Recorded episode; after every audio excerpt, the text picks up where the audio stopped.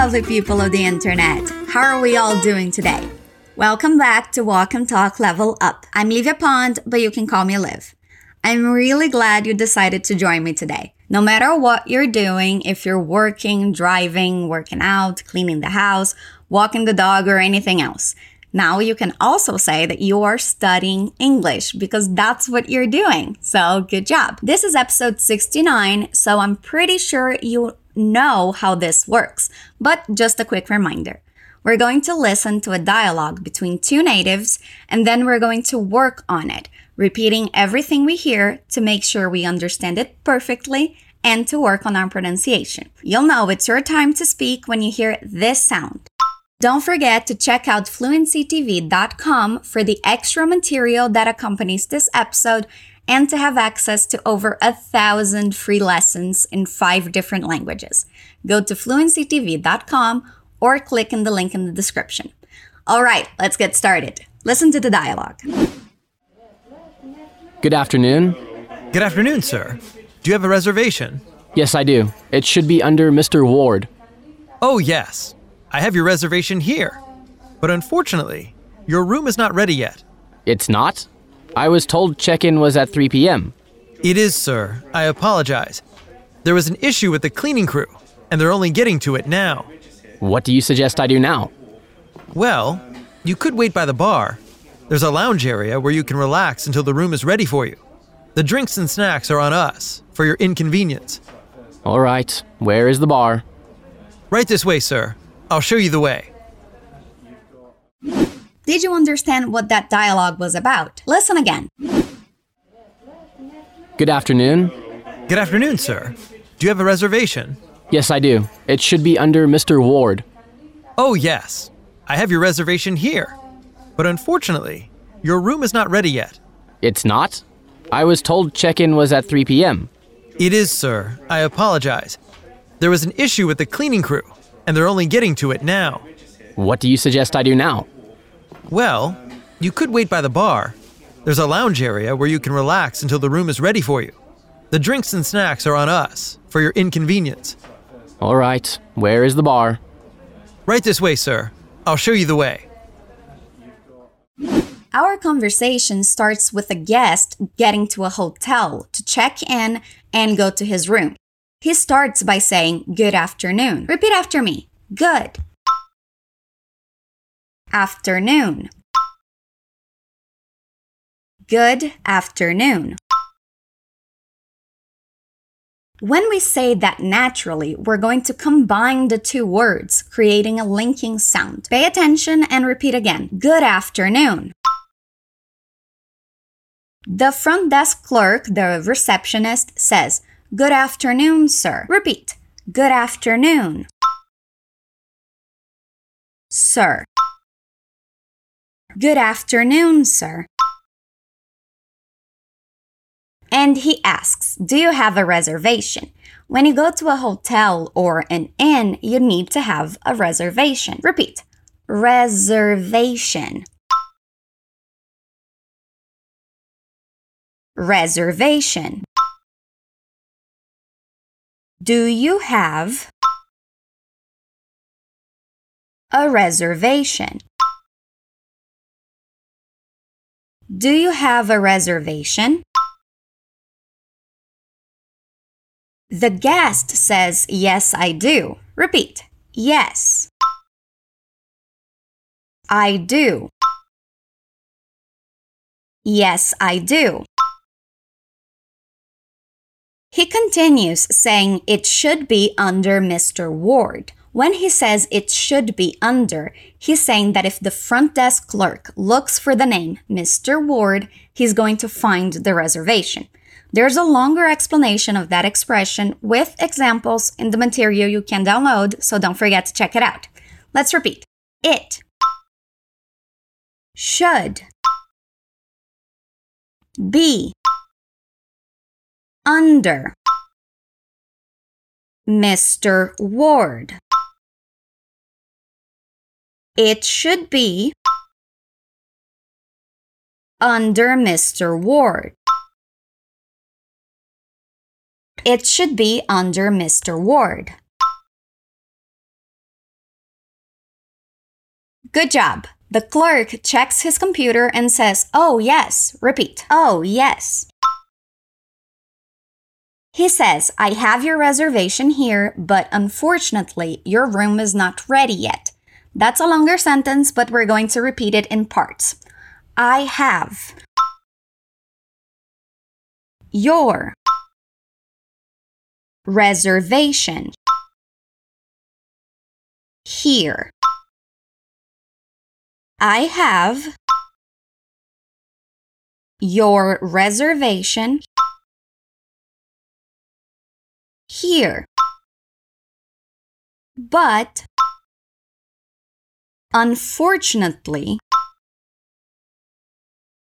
unfortunately, unfortunately, your room is not ready yet. I have your reservation here, but unfortunately, your room is not ready yet.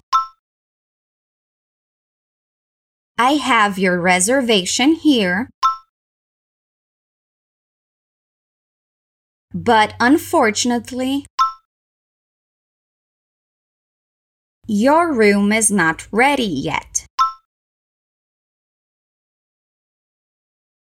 Now let's try the full sentence. I have your reservation here, but unfortunately, your room is not ready yet.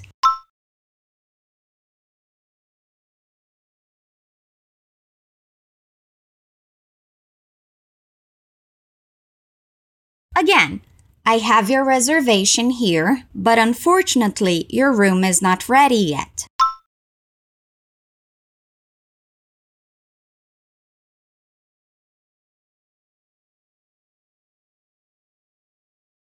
One more time. I have your reservation here, but unfortunately, your room is not ready yet.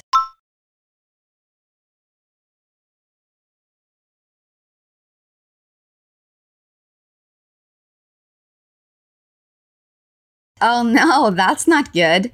Mr. Ward asks, It's not? Repeat, It's not?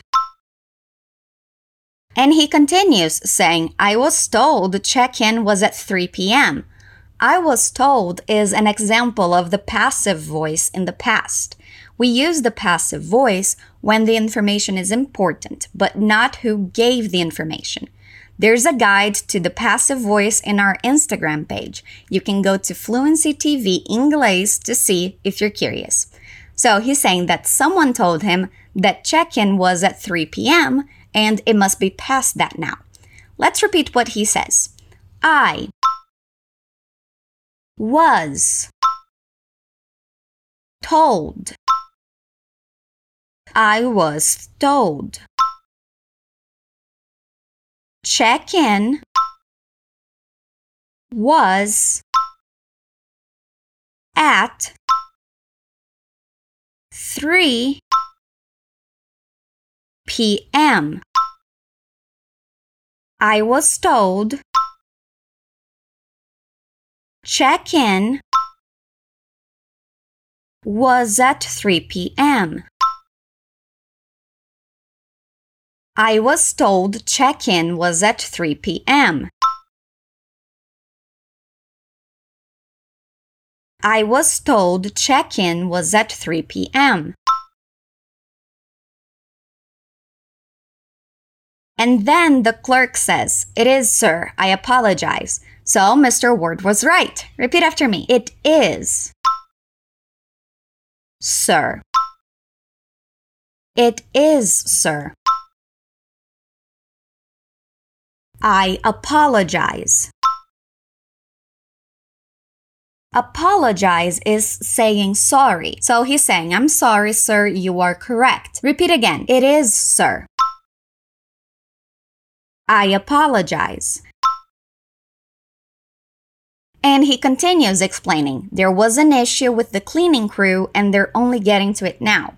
So there was a problem with the cleaning crew, the team of people that cleans the rooms, and they're only getting to it now.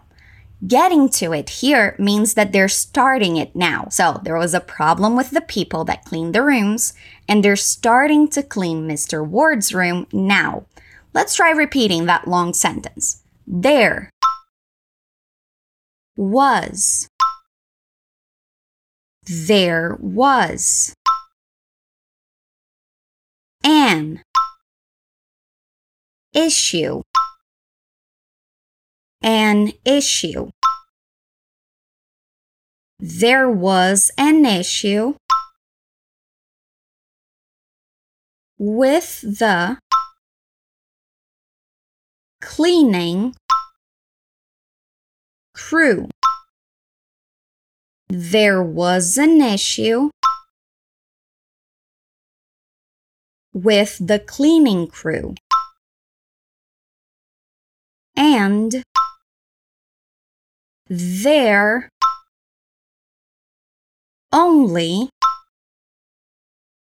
getting to it now. There was an issue with the cleaning crew and they're only getting to it now. There was an issue with the cleaning crew, and they're only getting to it now. There was an issue with the cleaning crew, and they're only getting to it now.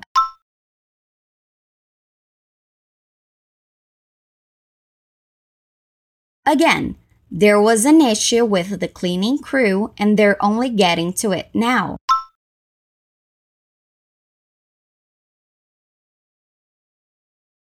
Good job. Mr. Ward wants to know what do you suggest I do now? Repeat. What do you suggest I do now. What do you suggest? I do now. What do you suggest I do now? The front desk clerk has a suggestion. He says, Well, you could wait by the bar. Repeat. Well, you could wait by the bar. That's the same as saying you can wait at the bar area. Repeat again. Well, you could wait by the bar. Well, you could wait by the bar. Again, well, you could wait by the bar. He continues with the suggestion, explaining there's a lounge area where you can relax until the room is ready for you. There's a lounge area where you can relax there's a lounge area where you can relax until the room is ready for you. There's a lounge area where you can relax until the room is ready for you. There's a lounge area where you can relax.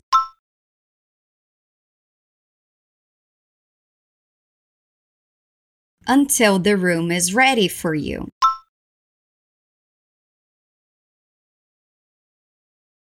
There's a lounge area where you can relax until the room is ready for you.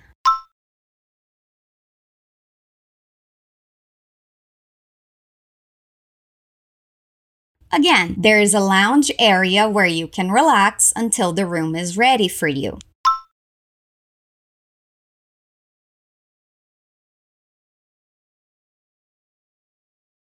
One more time. There's a lounge area where you can relax until the room is ready for you.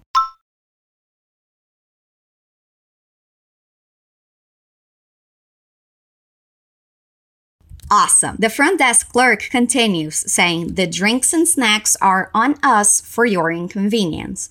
He's saying that because the room is not ready, anything that Mr. Ward gets from the bar is going to be free for him, that the hotel will pay as a way of saying sorry. Repeat the drinks and snacks are on us.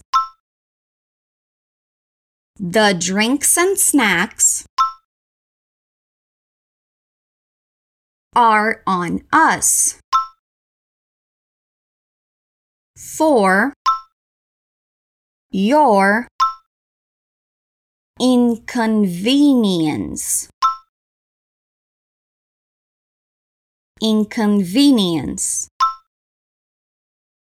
The drinks and snacks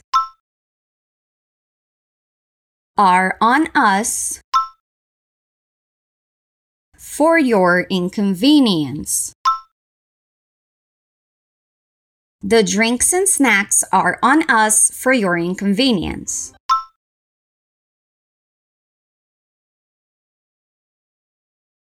Again, the drinks and snacks are on us for your inconvenience.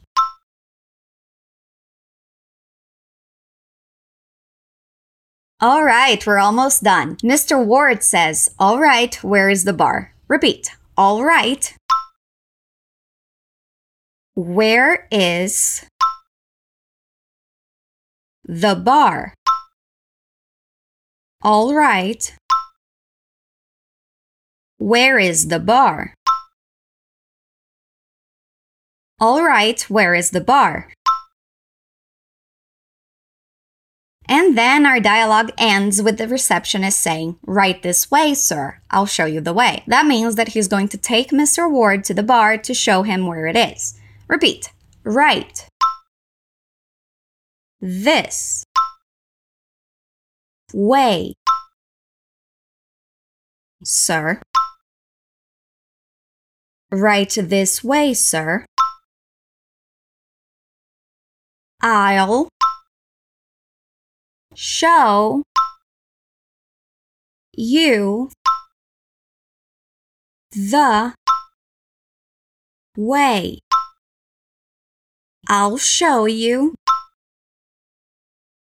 the way. I'll show you the way. Again, I'll show you the way. Awesome. Now listen to the dialogue again. Good afternoon. Good afternoon, sir. Do you have a reservation? Yes, I do. It should be under Mr. Ward. Oh, yes. I have your reservation here. But unfortunately, your room is not ready yet. It's not? I was told check in was at 3 p.m. It is, sir. I apologize.